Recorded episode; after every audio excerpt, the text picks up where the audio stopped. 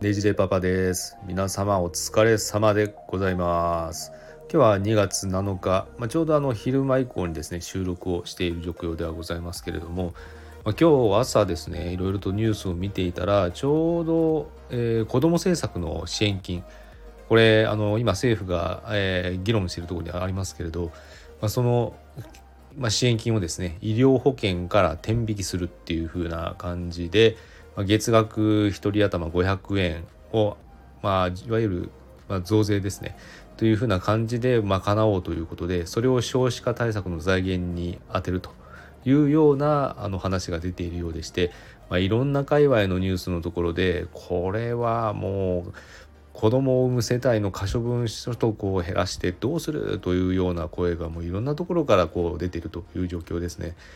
でその中の討議でもあったみたいなんですけどもあの日本政府の方の言い分としては、まあ、スウェーデンに、えー、匹敵するぐらい、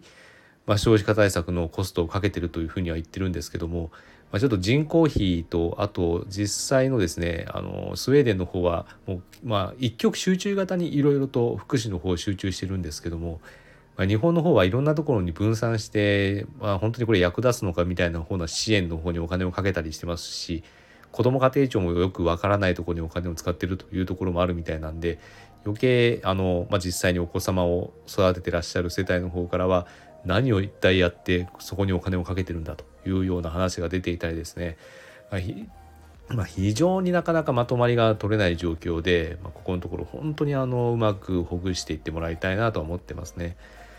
であの今日ですねちょっとお話しようかなと思っていたのが、まあ、ちょうど子供非常に重要ですよねこれから先。まあ、一人でも多く、まあ、健康に、まあ、産んでそして育ててそしてあの社会に出て体制していってもらいたいというような親御さんの思いもあるかと思います。で特にあの妊婦さんになってくるとですねやっぱそのお子さんをうまくこう出産したいという、まあ、かなり、えー、非常にデリケートな時期でもありますんで、まあ、この時期健康面に関してもですね非常に、えー、気を使っていらっしゃるかと思います。まあ、そこでちょっと今日気になった論文の方がありましてですね、まあ、妊娠期のアセトアミノフェンは子どもの ADHD に関連するんじゃないかといったような報告になっています。であのー、これアセトアミノフェンっていうのはですねいわゆる風邪薬とかに入っているような成分にはなりますけども、まあ、実際、妊婦さんとなるとですねやっぱりあのまあ、母乳もしくあ産んだ後は母乳。そしてあの、まあ、お子さんが体の中にいる段階では胎盤を通じて、まあ、飲んだ薬剤がそのまま移行してしまう可能性もあるということもありますので基本的にはあのこの時期は、えー、薬剤はもう使用は限定的にということが前提になってくるというふうには言われてるんですけども比較的アセトアミノフェンは今まで日本だけではなく世界各国でも比較的安全性が高いということでまあ、妊娠期に風邪をひいてしまった際には出されていたお薬ではあるんですよね。まあ、今大衆市販薬でも出ていますし、まあ、その成分含有しているものもありますんで、まあ、比較的あの身近に感じるところもあるかと思います。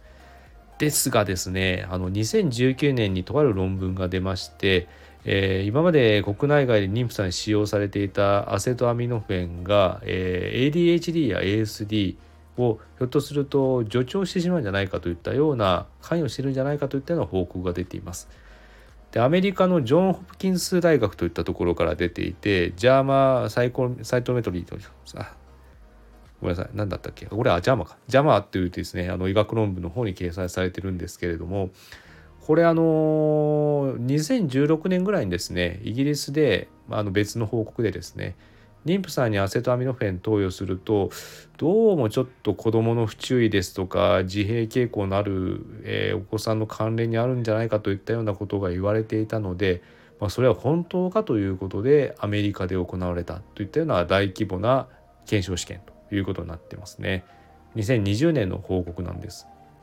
でその結果ですねやはりあのアセトアミノフェンの暴露、まあ、いわゆる投与することと子どもの ADHD の SE の発症リスクには強い関連が見られたといったような報告になっていて、まあ、2020年ぐらいの段階では FDA で妊娠中の痛み止めは特にアセトアミノフェンですね10項の上使用することを強く推奨というふうになっています。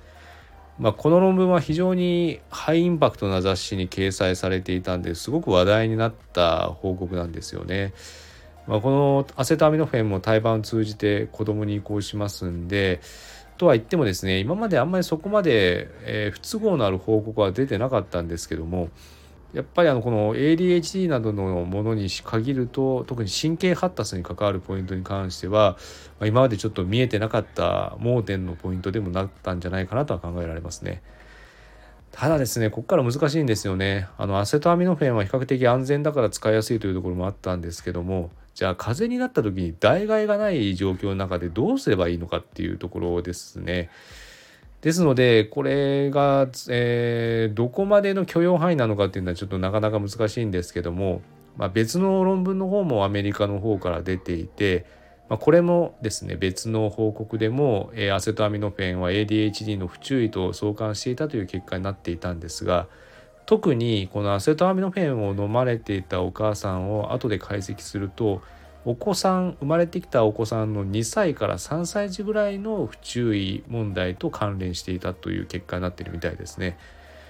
えー、だいたい1回の服用あたりあのこのアセトアミノフェンの投与で ADHD に関連する可能性もあるという結果になってますがただ特に問題となるのが妊娠中期ですね。えー、まあ大体レンジが難しいんですけど4ヶ月目から、えー、78ヶ月目ぐらい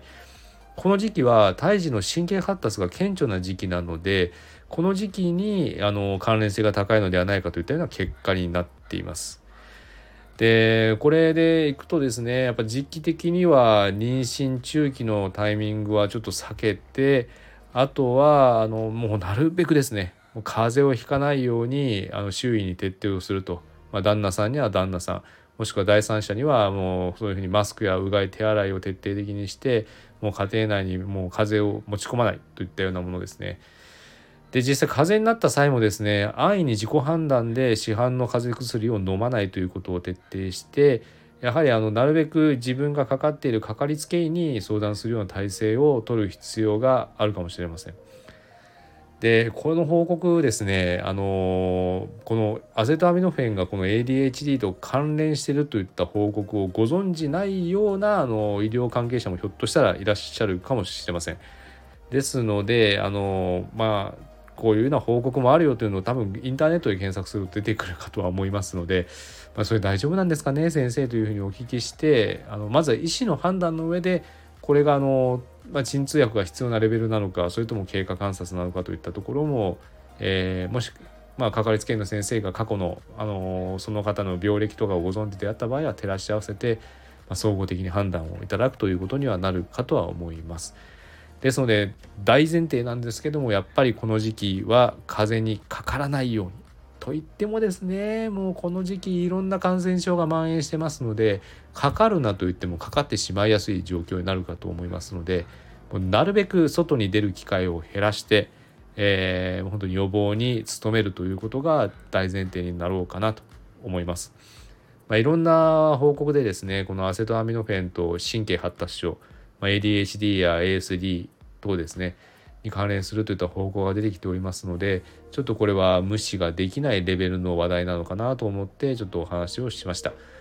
でこの内容はですねあのちょっと私ノートの方に今日ちょうど書きましたんでまたあの手すきの際に概要欄の方のリンクの方からご覧になっていただいて、ま、できればご覧になっていただく方はこうだっていうふうなコメントもいただくことができれば非常にあの心強く思います。それではもう今日も一日といってももう夕方ぐらいに多分アップするかと思いますんで、まあ、一日本当お疲れ様でございました。明日からもまた頑張りましょう。レジレパパでした。